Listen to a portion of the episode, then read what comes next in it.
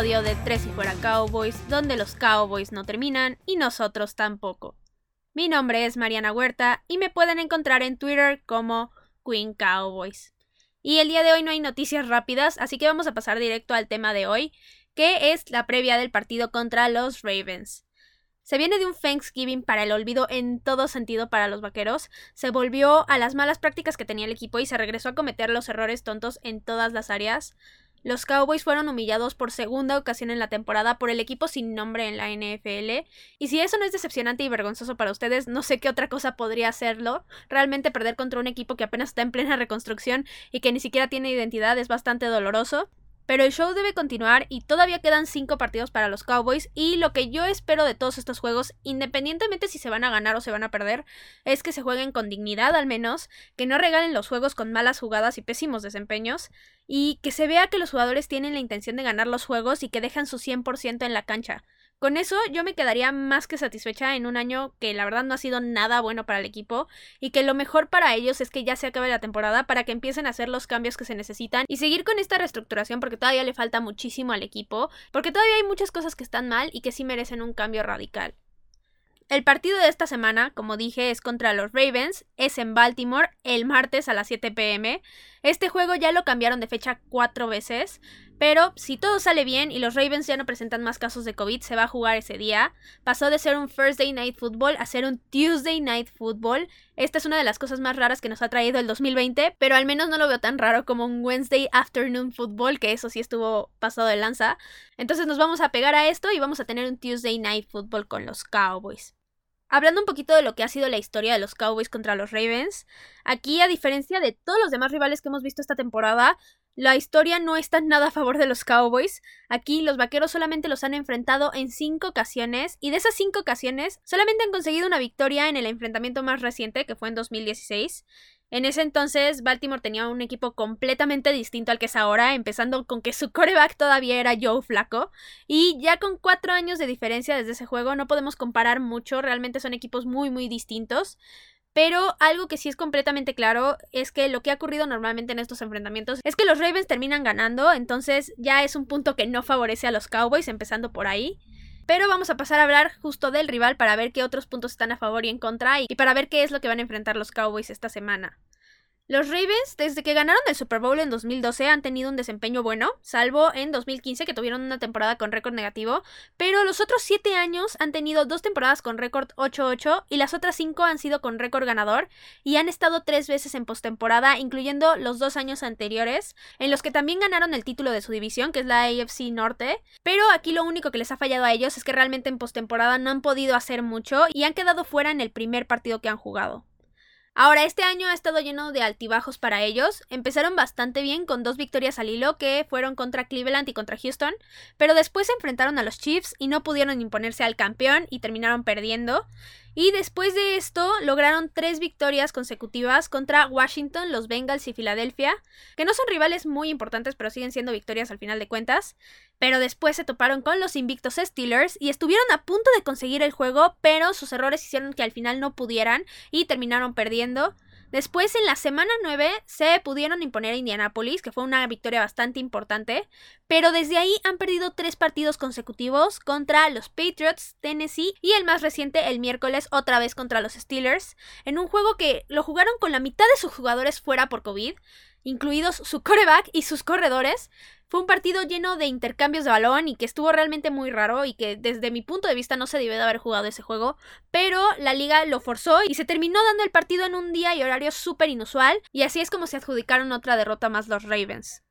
Ahora, hablando solamente de números, ellos ofensivamente son la número 23 en yardas por juego, la 3 por tierra y la 31 por aire, y la número 15 en puntos por juego. Y defensivamente hablando, ellos son la número 8 en yardas permitidas por juego, la 12 contra la carrera y la 9 contra el pase, y la número 3 en puntos permitidos por juego. Entonces aquí realmente en números hay cosas muy radicales, porque pasan de ser la 3 por tierra, que es bastante bueno, a ser la 31 por aire. Entonces sí hay una disparidad ahí bastante grande, pero defensivamente sí lo han hecho bastante bien, entonces hay que tener bastante respeto para esa defensiva. Ahora, hablando de sus jugadores específicamente, primero tenemos al coreback Lamar Jackson. Él fue MVP en 2019, su año anterior fue muy muy bueno. Por aire tuvo un poquito más de 3.100 yardas, 36 touchdowns y 6 intercepciones. Pero realmente su verdadero plus es cuando decide correr con el balón porque tuvo 1.206 yardas y 7 touchdowns. Hay muchos corredores que ni siquiera llegaron a eso, entonces hay que tenerle bastante cuidado ahí.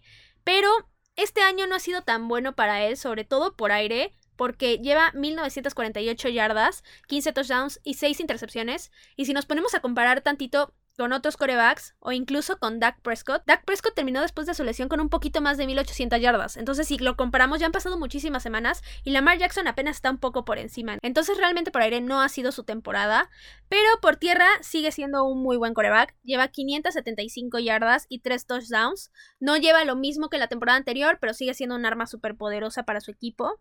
Ahora, si nos ponemos a pensar, cuando los Cowboys se enfrentaron a Kyler Murray, que también es un coreback excelente corriendo, para mi gusto, incluso un poquito mejor que Lamar Jackson, la defensiva aquí batalló muchísimo. Entonces, viendo eso, realmente los linebackers tienen que dar un juego muy bueno y tienen que detener a Lamar Jackson lo más que puedan por esta vía, porque si no, el equipo va a sufrir muchísimo y seguramente van a batallar muchísimo para detenerlos. Entonces, lo más importante, detener a Lamar Jackson por tierra. Ahora, el punto más significativo aquí es que él está ahorita en lista de reserva por COVID y todavía no se sabe si lo van a activar contra los Cowboys o no. Entonces, en caso de que no juegue, hay dos posibilidades. La primera es que entraría Robert Griffin III, que es un coreback que digamos que en habilidades es parecido a Lamar Jackson, pero ya la edad no le da para más. Lo vimos en el partido anterior, se lesionó el solito corriendo, entonces realmente quién sabe si pudiera entrar y si va a estar disponible para este juego.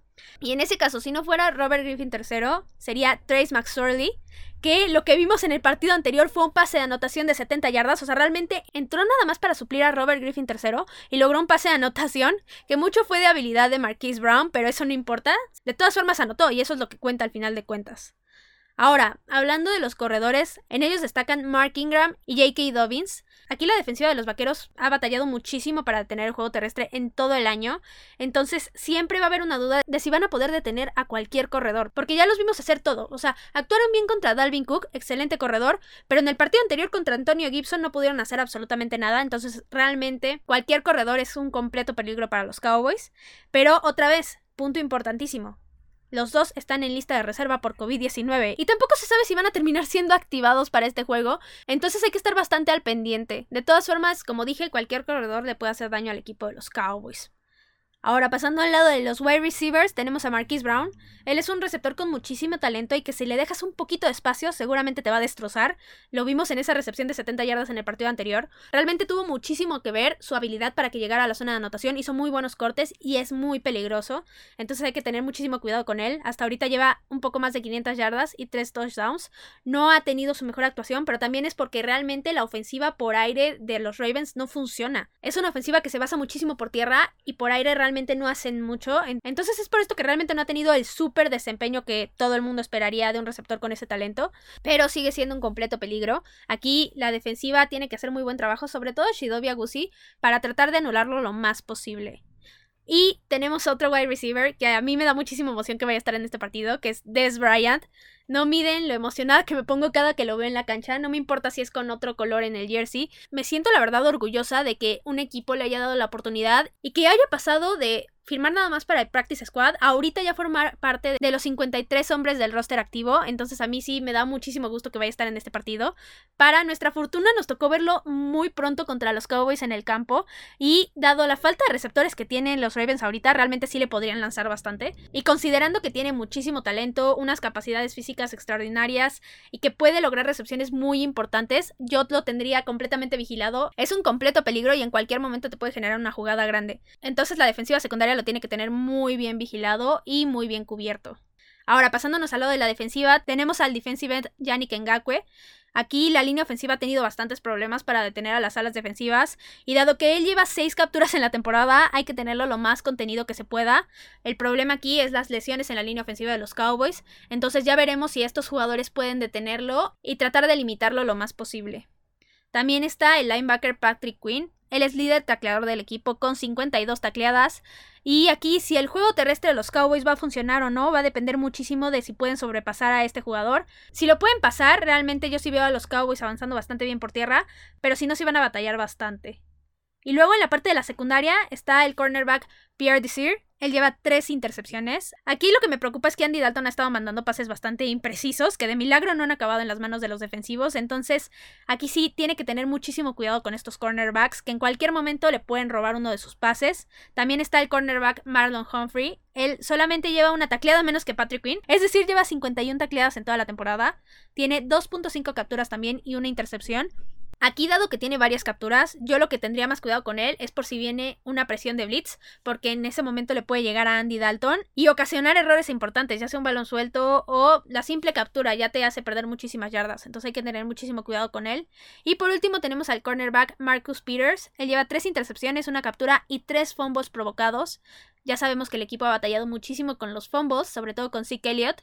Entonces hay que tener muchísimo cuidado por ahí, ya que en cualquier momento un puñetazo de él y fumble y ya te la regresaron para anotación o al menos ya recuperaron el balón. Ahora hablando de su entrenador, él es John Harbaugh, uno de mis entrenadores favoritos, no voy a mentir. Él lleva siendo head coach del equipo desde 2008 y ya logró ganar un Super Bowl con ellos en 2012. Y en 2019 se ganó el premio a NFL Coach of the Year. Él tiene un récord de 134 ganados contra 84 perdidos, lo que da una efectividad alrededor de 61%, muy muy buena. Él en sus 12 temporadas como head coach del equipo, solo un año ha tenido marca perdedora, dos años de esos ha tenido marca 8-8, pero los otros 9 años ha tenido marca ganadora y 8 de esos años ha clasificado a playoffs. Entonces realmente el trabajo que ha hecho con los Ravens ha sido espectacular y él sí me parece una completa ventaja para los Ravens porque sí puede tener control del partido desde el inicio y no soltarlo en ningún momento. Ahora, hablando de los pros y contras que tiene Baltimore en este partido, primero con los pros. Ellos, su ofensiva puede ser muy explosiva por tierra y la defensiva de los Cowboys ha batallado muchísimo contra esto, entonces ese es un gran pro para ellos. También su entrenador, como dije, es una completa ventaja. Pero su más grande pro es su defensiva. Son capaces de generar jugadas grandes y de frustrar a las ofensivas. Lo vimos contra los Steelers, que fue un juego muy raro, pero aún así lograron jugadas grandes. Y por último, una pequeñísima ventaja, pero que sigue siendo ventaja, es la localía que ellos tienen en este juego. Ahora, hablando de los contras, ellos están completamente mermados por el COVID y es un completo misterio si sus jugadores van a terminar jugando o no. Y en su caso, si son activados, también no van a tener muchísimo entrenamiento. Entonces aquí sí están bastante, bastante mermados. Es un problema grande para ellos. Y también el hecho de que no van a tener tantos días para preparar el juego. Aquí los Cowboys van a tener muchísimos más que ellos, entonces ya veremos cómo funciona esto a su favor.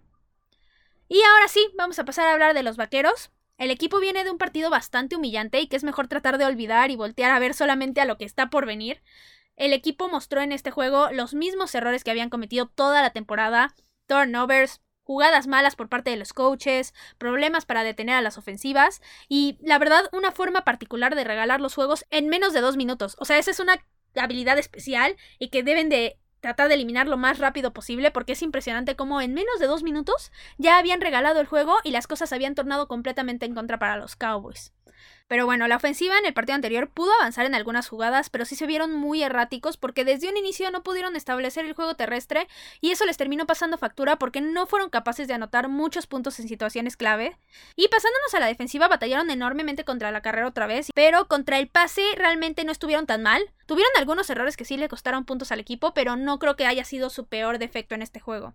Pero ahora sí, hablando justo de lo peor, es que otra vez yo sí vi sin ganas a la defensiva, sobre todo en el último cuarto, ya se veían completamente derrotados y eso sí debería de ser inaceptable. Yo no entiendo cómo seguimos viendo estas actitudes del equipo, sobre todo porque ahí están Mike McCarthy y Mike Nolan y deberían de poner un poquito de carácter y decirle a los jugadores, hey, aquí vienen a jugar y a dejar todo en la cancha y no rendirse. Entonces ahí sí yo vi algo bastante malo con los Cowboys. Pero bueno, en números, ofensivamente los Cowboys son la número 9 en yardas por juego, 17 por tierra y 8 por aire, y la número 23 en puntos por juego. Y defensivamente, ellos son la número 23 en yardas permitidas por juego, 32 contra la carrera y 12 contra el pase, y son la número 32 en puntos permitidos por juego. O sea, en pocas palabras, la defensiva sí está por los suelos y sigue siendo la peor de la liga. Ahora hablando específicamente de los jugadores, primero voy a empezar con Andy Dalton. Aquí es lo mismo que en los dos partidos anteriores. Lo importante con él es que no cometa errores, que lance los pases seguros, precisos y fuera del alcance de cualquier defensivo para que no puedan ser interceptados. También es muy importante que esté muy al pendiente de la presión que le mande a la defensiva de Baltimore, porque sí lo podrían capturar en cualquier momento y tiene que proteger en este caso el balón también. Tiene que evitar cualquier tipo de error que pueda venir por esa parte y tratar que lo capturen lo menos posible. Ahora hablando de los running backs, tanto Zeke Elliott como Pollard, yo lo que espero de ellos es primero que les den el balón, la verdad. Si la ofensiva no establece el juego terrestre desde el principio, no creo que sea posible que puedan competir. Entonces yo sí espero que Kellen Moore les dé el balón y les dé la confianza y que los haga correr para que con esto le hagas más fácil el juego a Andy Dalton y que no esté arriesgando tanto por aire. Ahora, individualmente hablando, de Zeke Elliott espero que no tenga fumbles, porque este año ese ha sido su coco, y todos y cada uno de ellos han sido golpes emocionales para el equipo de una forma completamente negativa. Si ustedes se fijan en los juegos y ven qué ha pasado después de los fumbles, es que el equipo se decae por completo y ahí es donde vienen más y más errores y ya no pelean por esa victoria. Ahora, de parte de Tony Pollard, yo espero que nos siga dando las mismas jugadas grandes que nos ha dado todo el año y que siga por este camino explotando su talento. Ahora, con los wide receivers, tanto con Amari Cooper, CD Lamb y Michael Gallup, van a necesitar cachar cada pase que les dan Sandy Dalton sin cometer errores. Ellos sí necesitan sacar la casta para el equipo ahorita y ser completamente dominantes y que sean los que terminen haciendo las jugadas grandes. Ahora, hablando de lo individual, Amari Cooper tiene hasta ahorita una proyección de que va a rebasar las mil yardas. Esto me parece excelente y bastante impresionante, ya que Dak Prescott no ha estado desde hace muchísimo tiempo. Entonces, la verdad, yo sí creo que este Amari Cooper tiene la capacidad de lograrlo, porque sobre todo ahorita ya tiene un poquito más de 800 yardas. Entonces, yo sí espero, no en este partido, pero sí al menos en unos dos o tres, que ya les esté dando la noticia de que Amari Cooper rebasó las mil yardas. Y nada más hablando de CD Lamb y de Michael Gallup, lo único que yo espero de ellos es que den su mejor desempeño. Con esto es más que suficiente, ya que tienen la habilidad para hacer jugadas muy muy buenas y ayudar al equipo a conseguir más puntos. Ahora pasándonos al lado de la defensiva, como ya dije, los linebackers, Leighton Manderesh, Jalen Smith y Sean Lee van a ser importantísimos para tener el juego terrestre, sobre todo si juega Lamar Jackson, porque si no están haciendo las cosas ellos excelentemente bien, yo no veo forma que permitan pocas yardas por tierra. Como vimos, han batallado mucho y ellos van a ser muy importantes para que los corredores, incluyendo a Lamar Jackson, no pasen de las 5 yardas por acarreo. Luego, pasándonos a la línea defensiva, tenemos a Aldon Smith, Randy Gregory y DeMarcus Lawrence, y ellos van a ser muy importantes también para detener el juego terrestre, pero sobre todo con la presión al coreback, para que traten de generar los más errores que puedan, que traten de anular a quien sea que sea que vaya a lanzar el balón, y así tratar de mantenerse en el juego y tratar de dominar todo este partido. Ahora, el último hombre que yo creo que realmente va a ser muy importante va a ser Shidobi Agusi. Su labor va a ser fundamental para conseguir anular a los receptores. Se va a enfrentar a dos muy buenos jugadores que en cualquier momento pueden generar jugadas grandes. Entonces, sí va a tener que dar un muy buen partido y tratar de detener a los jugadores lo más que pueda, porque si no, se van a dar una fiesta a los receptores de Baltimore que va a estar buenísima. Ahora vamos a pasar justo a las incógnitas que hay en este partido para los Cowboys. Voy a empezar con la ofensiva. La duda aquí es si Kellen Moore va a darle el balón a los corredores o no. Fue más que evidente que la ofensiva funcionó muy bien contra Minnesota gracias justo al juego terrestre. Entonces no hay más que hacer más que darle el balón a los corredores desde un inicio y arriesgar lo menos posible por aire. De repente una jugada de play action no está mal, pero siempre y cuando estén bien ejecutadas también. Hemos visto muchísimos errores en estas jugadas y al final esto es lo que termina mermando a la ofensiva y hace que se vea bastante errática. Ahora también lo que me resulta una incógnita enorme es cómo va a funcionar la línea ofensiva sin su mejor jugador que es Zach Martin, pero también sin Cam Irving. Aquí el escenario se muestra muy muy oscuro y lo único que queda es esperar que los jugadores den lo mejor de sí y que con eso no se vea tan mal esta línea ofensiva, sobre todo del lado de la presión al coreback. Ahora, hablando de la defensiva, Aquí, si los jugadores no son capaces de detener a Lamar Jackson por tierra, yo veo prácticamente imposible que puedan siquiera pelear por la victoria, pero si lo logran es probable que puedan hacer del partido algo un poco más competitivo. También aquí algo importante va a ser el cómo funcione la defensiva secundaria, porque si le permiten mucho espacio a los receptores, seguramente va a ser una fiesta de puntos, como ya dije, y aquí se vendría otra vez otra paliza más para los Cowboys. Ahora, la más grande de las incógnitas para mí es el cocheo. A la ofensiva primero se sigue fallando muchísimo en la selección de jugadas.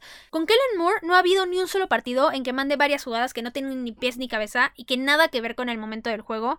Por ponerles un ejemplo, sería la cuarta oportunidad y centímetros del juego anterior, que en lugar de darle el balón a un corredor o que el mismo Andy Dalton hiciera un quarterback sneak, no, decidió mandar una jugada de pase que además estuvo muy mal ejecutada, entonces aquí sí yo veo bastantes dudas. Ya a este punto de la temporada, yo no veo que Mike McCarthy tenga la intención de quitarle el control de las jugadas a Kellen Moore, pero yo sí lo haría, o sea, ya no sé qué está esperando, no sé si la orden viene de arriba de Jerry Jones, pero la verdad ya fue suficiente y creo que deberían de darle mando total a Mike McCarthy en la ofensiva.